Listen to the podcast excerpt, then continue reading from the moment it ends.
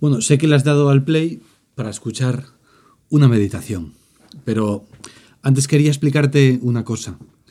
Y bueno, es muy posible que tú eh, los sábados, quizá algún otro día de la semana, pues asistas a un centro de la obra para escuchar una meditación de un sacerdote, para poder mirar al Señor, para rezar, para aprender. Pero claro, en esta situación, la situación del coronavirus, pues no es posible. Pues porque no parece que sea lo más aconsejable, pues que nos reunamos los sábados en el centro, en el oratorio de, ese centro al que vas y con esa gente con la que tanto disfrutas, con las que además estás creciendo, pues como Jesús, en sabiduría, en edad y en gracia. Pero bueno, pues no parece que sea lo más adecuado.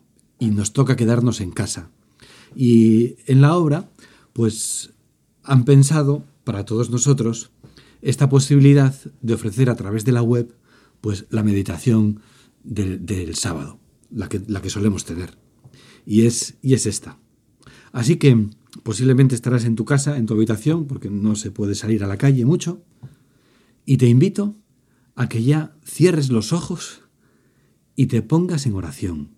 Si estás en la habitación sola o solo, te puedes incluso poner ya de rodillas.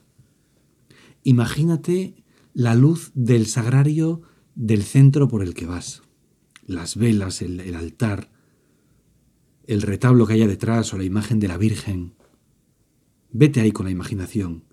Imagínate que están a tu lado esas personas que suelen acudir a este precioso medio de formación. Y mirando al sagrario, que San José María nos animaba a que viajáramos con la imaginación a esos sagrarios que conocemos, pues eso, contemplando ya esa luz del sagrario en tu corazón, repite conmigo, si quieres incluso en voz alta, Señor mío y Dios mío, creo firmemente que estás aquí que me ves y que me oyes. Te adoro con profunda reverencia. Te pido perdón de mis pecados y gracia para hacer con fruto este rato de oración. Madre mía Inmaculada, San José, mi Padre y Señor, Ángel de mi guarda, interceded por mí. Qué oración más bonita, ¿verdad? Con la que empezamos siempre. Hubo una vez en una meditación que al final un chico que había ido por primera vez se, me acercó y me dijo, me ha encantado esta, esta charla, esta meditación. Dice, sobre todo lo que más me ha gustado son esas palabras que usted dijo al principio. Y se refería precisamente a esta oración introductoria. Y mira, a mí este pequeño aislamiento al que estamos todos un poco sujetos, de no movernos mucho, me ha recordado enseguida a un momento de la vida de San José María en la que él estuvo también aislado, mucho más, por supuesto, que lo que nos está tocando y además con un miedo eh, mucho mayor, porque a él le podían quitar la vida por ser sacerdote ahí en la ciudad de Madrid. Al comienzo de la guerra, pues está aislado en el año 37 en una especie de embajada en la legación de Honduras. Y él con las personas con las que estaba, que eran pues los primeros numerarios, también estaba allí su hermano Santiago, pues enseguida les invitó a que aprovechasen el tiempo, a estudiar, a aprender también unos de otros, convivir. Y eso que el espacio que tenían era reducidísimo, era una habitación para muy pocas personas. Y además, quería también que fuera un momento para crecer para adentro, crecer hacia adentro. Y yo te invitaría a que estos días del coronavirus sirvan para crecer hacia adentro, crecer para adentro. Y fíjate, en esos días San José María les dirigía la meditación muchos días, por la mañana prontito, y algunos de ellos tomaban notas, luego las juntaban las notas y por ahí aparecía un numerario que se llamaba Isidoro Zorzano, que su proceso ya está abierto y bueno, pues está pendiente de que haya un milagro para poder eh, beatificarlo, y resulta que Isidoro Zorzano sacaba esa meditación fuera y la llevaba ya a los amigos de San José María. Algunos eran de la obra y otros no, aquellos que se dirigían espiritualmente con él. Pues bueno, pues fíjate, nuestro Isidoro Zorzano en estos días es Internet. Señor, pues te damos las gracias por, este instrumento que, que has querido que nosotros descubramos, inventamos y utilicemos para hacerte presente en este día de la meditación en honor de San Rafael. Bien, pues fíjate cómo esas meditaciones las empezaba San José María. Meditación del 4 de julio del año 37. La meditación de hoy empezaba así, supongo que con una voz baja para no despertar a los vecinos que estaban durmiendo. Decía, la meditación de hoy consistirá en una charla afectuosa con Jesús. La composición del lugar será contemplar a Cristo tal como lo vemos cuando pensamos en Él. Eso el 4 de julio. Y fíjate cómo empieza la meditación del 6 de julio, dos días después. Dice, si la noche es propicia para las confidencias, esta noche no vacilemos en entrar en la intimidad de nuestro Señor para hablar y oír su voz. Y añade, esta será nuestra composición de lugar, verlo en las páginas del Evangelio, y lo contemplaremos amorosamente, y le abriremos de par en par las puertas de nuestra alma. Oye, ábreselas tú a Jesús, las puertas de tu alma. Mira, a todos Jesús nos ha dado una llave. A ti te ha dado Jesús una llave. Y es una llave de plata o de oro, como más te guste. ¿Y sabes para qué es esa llave? Para abrir la puerta de tu corazón. Jesús te da tu corazón y la llave. Para que tú desde dentro abras con esa llave la puerta la empujes y le dejes entrar a Jesús en la intimidad de tu alma. Puedes abrirla o no abrirla. Y además, a mí me gusta pensar también que dentro de nuestro corazón hay muchas estancias y que esa llave abre todas las habitaciones. Oye, tú, a Jesús, le abres de par en par la intimidad de tu alma. Le dejas que entre con su amor, con su belleza, con su rostro misericordioso que te mira con tanto cariño, le dejas entrar en todas las habitaciones de tu alma, en todas. ¿O es posible que haya alguna que la tienes cerrada y que dices, no, yo esta puerta no quiero, abrirlo no quiero abrirla con la llave que tú Jesús me has dado? Y fíjate cómo empezaba él la meditación en ese momento de, aislamiento total y, de, miedo, porque lo podían matar a él y a los que estaban con él, del 8 de julio, dos días después. La composición del lugar de nuestra oración de hoy será imaginarnos a Jesús adolescente, con 12 años, y nuestra petición, aprender las lecciones que nos da. Pues mira, yo quiero empezar, aunque ya llevamos un rato de meditación, la meditación de esta manera, nuestra composición del lugar, va a ser esa misma, contemplar a Jesús. Imagínate su rostro porque te vas a encontrar tú con Él a solas. Y yo también. Mañana, hoy, o el sábado por la tarde, si acudieras a la misa, posiblemente no podrás, pues por las circunstancias que estamos viviendo, pero el sacerdote proclamará el siguiente Evangelio, que es el Evangelio en el cual Jesús se encuentra con la mujer samaritana. El Señor, leo, salió de Judea y se fue otra vez a Galilea, y le era necesario pasar por Samaria. Para que te hagas una idea, Galilea está al norte, al sur está Judea y entre medias está la región de los samaritanos. Claro, hemos de saber para entender lo que va a suceder ahora que entre los judíos y samaritanos había un odio ancestral por motivos bélicos y religiosos. Fíjate, los samaritanos eran considerados como herejes por los judíos, tíos apestados. Los samaritanos tenían culto a Dios en el monte Garizim. Es un monte que está a la vista de donde va a suceder esta escena, ¿eh? del encuentro de Jesús con la mujer. Y los judíos adoraban a Dios en Jerusalén, el lugar santo. Y entre los dos pueblos que eran vecinos, ni siquiera se trataban entre sí. Para que te hagas una idea, estaba prohibido recibir alimento o posada gratuitamente de un samaritano. O los alimentos. Si querías alimentos de un samaritano, se lo pagas, pero no tenía que ser un favor. No podías quedar en deuda con él bajo ningún concepto. Estaba prohibido para un judío tener caridad con un samaritano. Acuérdate de la parábola del buen samaritano. Bueno, ¿cuál es la consecuencia? Que es que se llevaban muy mal. Había habido una incursión bélica poco antes de los judíos en el monte Garicim y lo habían destrozado todo. Y recientemente, como entre los años 6 o 10, los samaritanos habían irrumpido en el templo de Jerusalén y lo habían llenado de huesos de animales, como para, para que fuera un lugar impuro. En fin, que es que se llevaban muy mal, muy mal. Y se tenían miedo los unos a los otros. De hecho, los judíos del norte de Galilea, cuando iban a Jerusalén, en vez de atravesar Galilea, se iban hacia el río, que era la frontera, y bajaban por el río. Vamos, por la orilla del río. Y luego ya penetraban en la ciudad santa de Jerusalén una vez que habían dejado atrás la región de los samaritanos. Bueno, total, que Jesús, eh, como sigue diciendo el Evangelio, que pues, fue a una ciudad de Samaria llamada Sicar. Es decir, Jesús decide atravesar contra los usos de la época eh, eh, la región de Samaria. Yo supongo, Jesús, que los discípulos que iban contigo iban muertos de miedo, diciendo, a ver qué nos pasa aquí, que estos nos pueden, nos pueden dar una paliza o nos pueden herir o matar.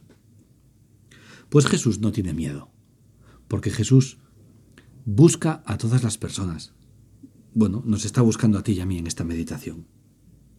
Espero que nos encuentre, que estemos cerca. Jesús, queremos estar cerca de ti.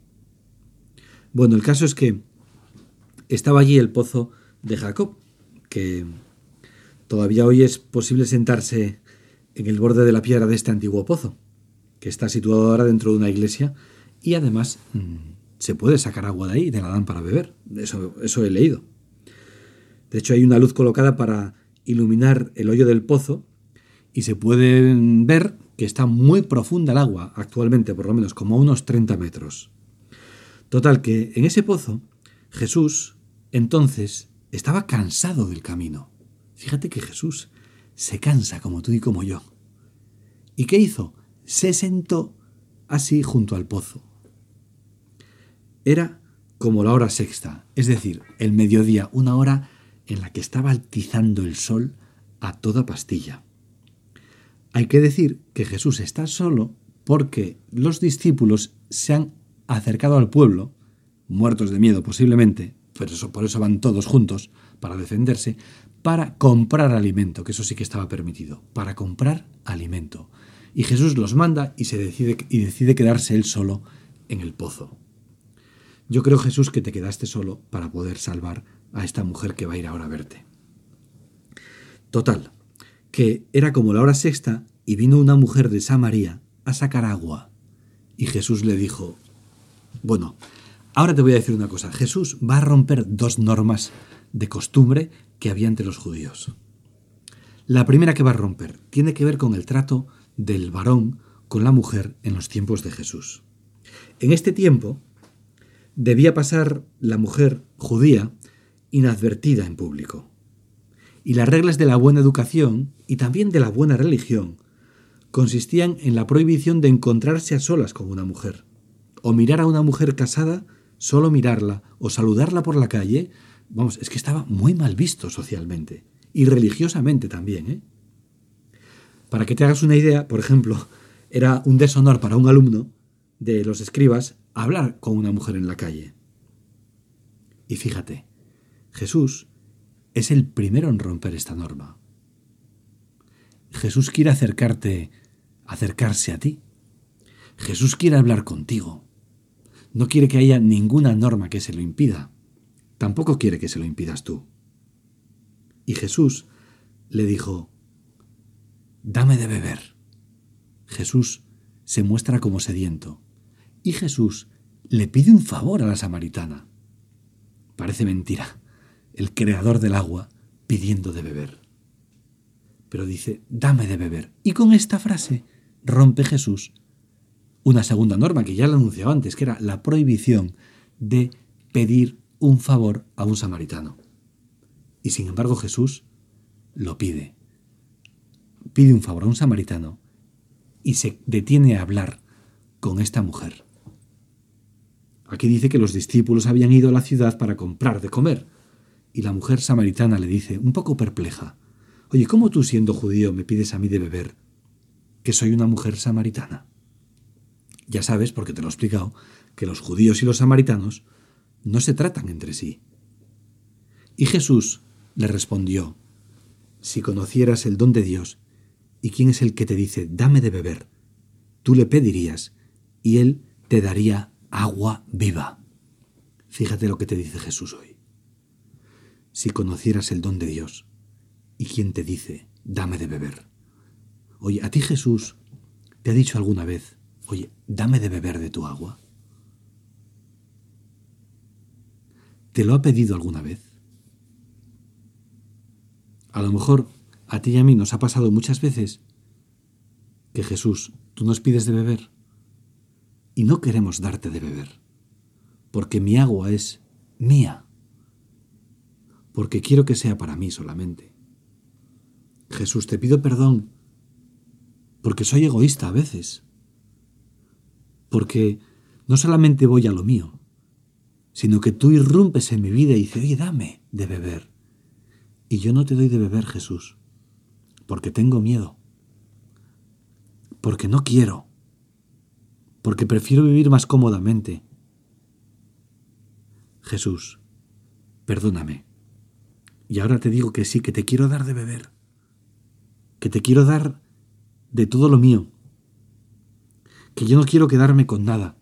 Jesús, soy tuyo. Díselo, Jesús, soy tuya, desde lo más profundo de tu corazón. No le tengas miedo. Si Él te ama, si Él quiere estar contigo, si Él quiere llenar de luz y de amor, eso, como decíamos al principio, hasta la, hasta la habitación más escondida de tu corazón, quiere decir, te amo, te amo, ahí, ahí en lo profundo. Los cristianos no estamos solos nunca. Tú nos acompañas, Jesús. Tú me amas. Y yo te lo digo, también te quiero. Pero vamos a volver al Evangelio. Vamos a seguir con este encuentro entre la mujer samaritana y Jesús. La mujer le dijo, Señor, no tienes con qué sacar y el pozo es hondo. ¿De dónde tú me vas a dar ese agua viva que dices? Y Jesús le dice, mira, cualquiera que bebiere de esta agua es el agua que a ti y a mí nos da Jesús, ¿eh? que es su amor. Volverá a tener sed, mas el que bebiere del agua que yo le daré, no tendrá sed jamás, sino que el agua que yo le daré será en él una fuente de agua que salte para la vida eterna. Y fíjate, la mujer que no era tonta, dice, Señor, dame de ese agua para que no tenga yo sed nunca, ni venga yo aquí a sacarla. Es un poco extraño, si lo piensas, que una mujer vaya sola a mediodía cuando pega el sol fuerte y ella, imagínatelo, va con un cántaro, un cántaro grande, un cántaro que pesa y que tenía mucho valor en la época porque los objetos domésticos de la casa tenían mucho valor en la época.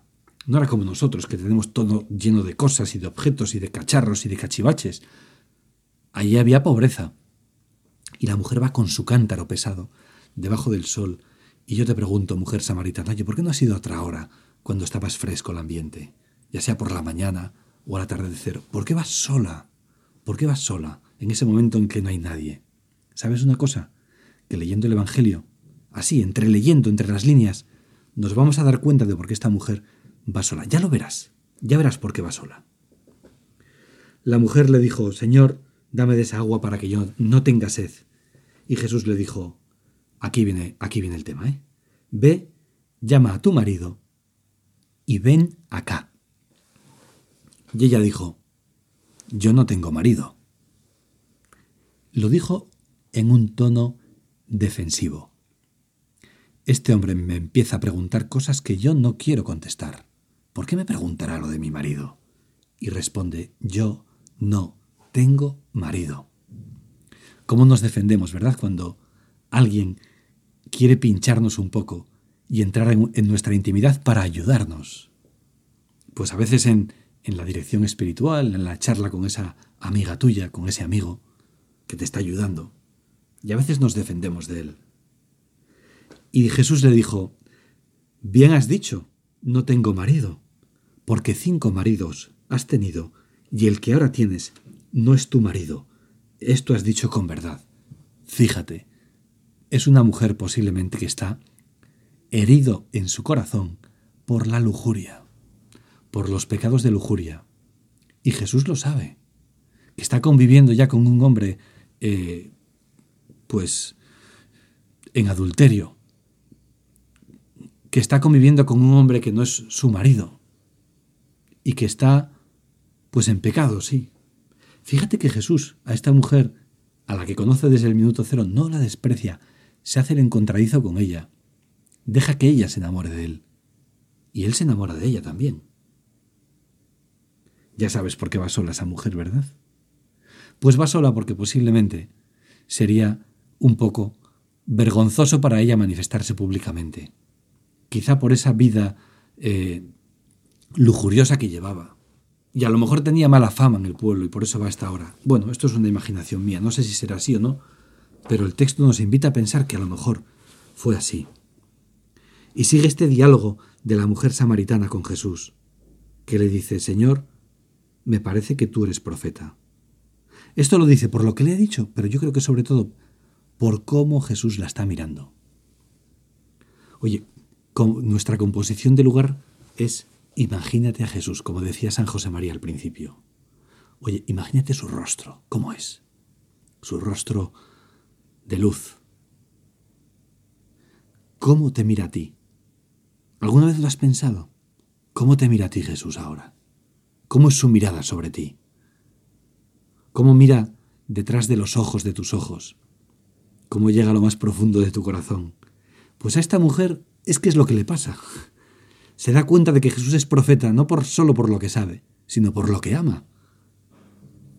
Ya empieza a enamorarse ella de él y le dice, mujer, créeme, Llega el momento en que ni en este monte ni en Jerusalén adoraréis al Padre. Es que ella le saca el tema del monte Garicín, ¿te acuerdas? O del principio, que sí, ¿dónde se adora? Y el Señor dije, déjate de historias, déjate de historias. Y le dijo la mujer, sé que ha de venir el Mesías, llamado el Cristo. Cuando Él venga nos declarará todas las cosas. ¿Te das cuenta? Esta mujer no es tonta, es muy inteligente además. Ya empieza a percibir que ese hombre extraordinario igual es el Cristo, igual es el Mesías.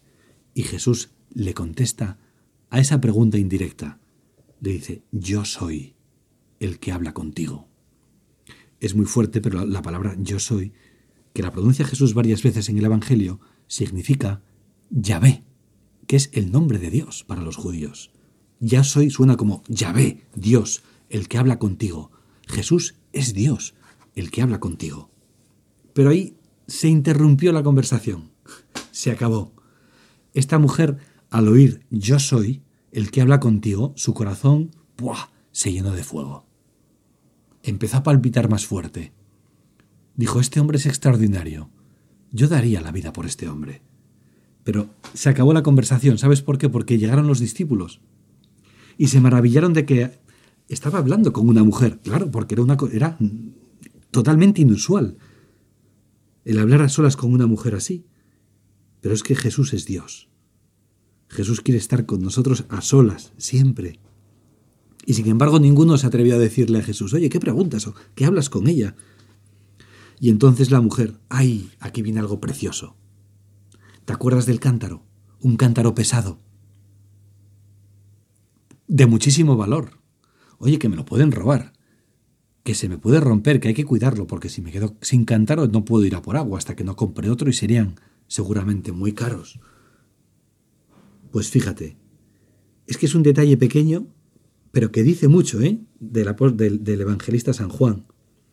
Dice, y entonces la mujer dejó su cántaro y fue a la ciudad y dijo a los hombres, venid, ved a un hombre que me ha dicho todo lo que he hecho. ¿No será el Cristo? Fíjate, el Mesías ya tiene la duda, ¿eh? Yo creo que tiene la certeza, por eso va al pueblo a decirlo. Oye, pero ¿te has fijado en el detalle? dejó su cántaro donde estaba Jesús. Ella pensó que su cántaro, algo tan valioso, estaba perfectamente custodiado donde estaba Jesús, que no se lo iba a robar, que no se iba a romper. La mujer dejó su cántaro ¿Y tú? ¿Eres capaz de dejar tu cántaro donde está Jesús? O, como decíamos antes, tu cántaro es tuyo. No es que mi cántaro es mío. Me lo llevo al pueblo, yo no lo dejo con Jesús. Jesús está bien para un rato, pero no para dejarle mis cosas. Mira, ahora cierra los ojos de verdad y dile Jesús, aunque sea mentira porque me cuesta mucho, pero te dejo mi cántaro. Te dejo todo lo mío. Tengo la certeza de que todas mis cosas están perfectamente protegidas donde estás tú y que las vas a cuidar mejor que yo, es decir, que mi cántaro lo vas a cuidar mejor que si yo me lo quedase para mí. ¿Por qué me empeño, Jesús, en quedarme las cosas para mí? ¿Por qué no te lo doy todo? Qué tonto soy, Jesús. No me doy cuenta. No me lo acabo de creer.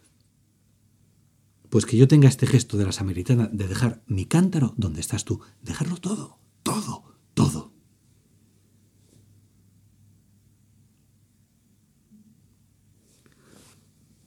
Bueno, el caso es que salieron de la ciudad y vinieron a él. Es decir, esta mujer llevó, superó la vergüenza de su mala vida o de su mala imagen, si es que es verdad esto que yo he imaginado, y fue y, habló a la gente con tal convicción de que todos fueron a ver a Jesús. Jesús, danos a los cristianos convicción para hablar de ti. Nos falta fuego. Danos ese fuego para que seas creíble a través, a través de nuestras palabras, a través de nuestros labios. Y entonces, ah, mira, es que también hay otro detalle que no he dicho, pero que está muy bien. Fíjate, Jesús pide de beber porque tiene sed, y yo creo que tenía sed de verdad. Y Jesús ha mandado a los discípulos a comprar comida para comer, tiene hambre y está cansado.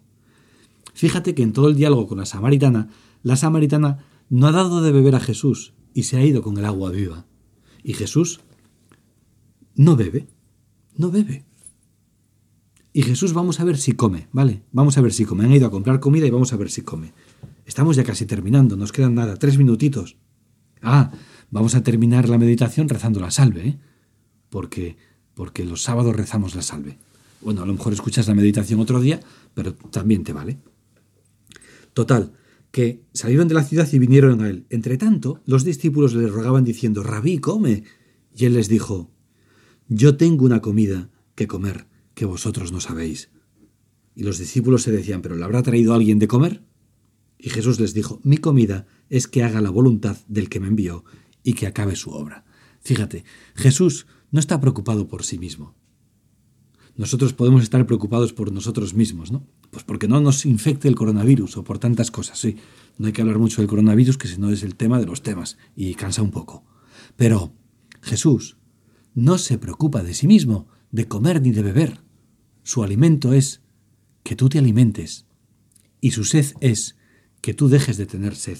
Es darse, darse y darse. Ay, a lo mejor resulta que no puedes comulgar estos días.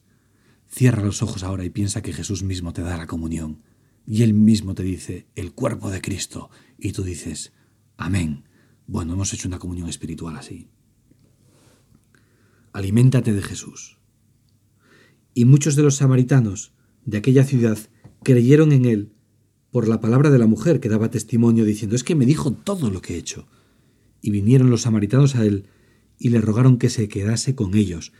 Y se quedó allí dos días. ¿Te das cuenta? Es que es sorprendente, es que esto, es Jesús. Enemigos los discípulos del Maestro, que son judíos, son enemigos de los samaritanos. Y Jesús consigo, consigue que se queden dos días allí y que sean bien recibidos. Pone amor donde hay guerra, donde hay lucha. Jesús, pon amor en nuestros corazones. Que no haya divisiones. Que nos queramos. Y creyeron muchos más por la palabra de él y decían a la mujer, ya no creemos solamente por tu dicho, porque nosotros mismos hemos oído y sabemos que verdaderamente este es el Salvador del mundo, el Cristo. Y también me gusta imaginar que esta mujer samaritana, después de estos dos días, empezó a pensar mucho. Claro, no tenía marido, no tenía obligaciones, no tenía compromisos. Y dijo, creo que mi compromiso a partir de ahora, va a ser Cristo. No sé si aquí está la Virgen o no, pero también contemplando el rostro de la Virgen, igual su madre, la madre de Jesús, le decía, Hija, samaritana mía, mira Jesús, síguele. Te doy gracias, Dios mío, por los buenos propósitos, afectos e inspiraciones que me has comunicado en esta meditación. Te pido ayuda para ponerlos por obra. Madre mía Inmaculada, San José mi Padre y Señor, Ángel de mi guarda, interceded por mí. Bueno, ¿quieres que recemos la salve? Pues venga, vamos allá. Mirando a nuestra Madre, queriéndola. Dios te salve, Reina y Madre de misericordia, vida, dulzura, esperanza nuestra. Dios te salve, a ti llamamos los desterrados hijos de Eva. A ti suspiramos gimiendo y llorando en este valle de lágrimas. Ea pues, Señora, abogada nuestra, vuelve a nosotros esos tus ojos misericordiosos y después de este destierro, muéstranos a Jesús, fruto bendito de tu vientre. Oh clementísima, oh piadosa, oh dulce Virgen María, ruega por nosotros, Santa Madre de Dios, para que seamos dignos de alcanzar las promesas de tu Hijo y nuestro Señor Jesucristo. Amén.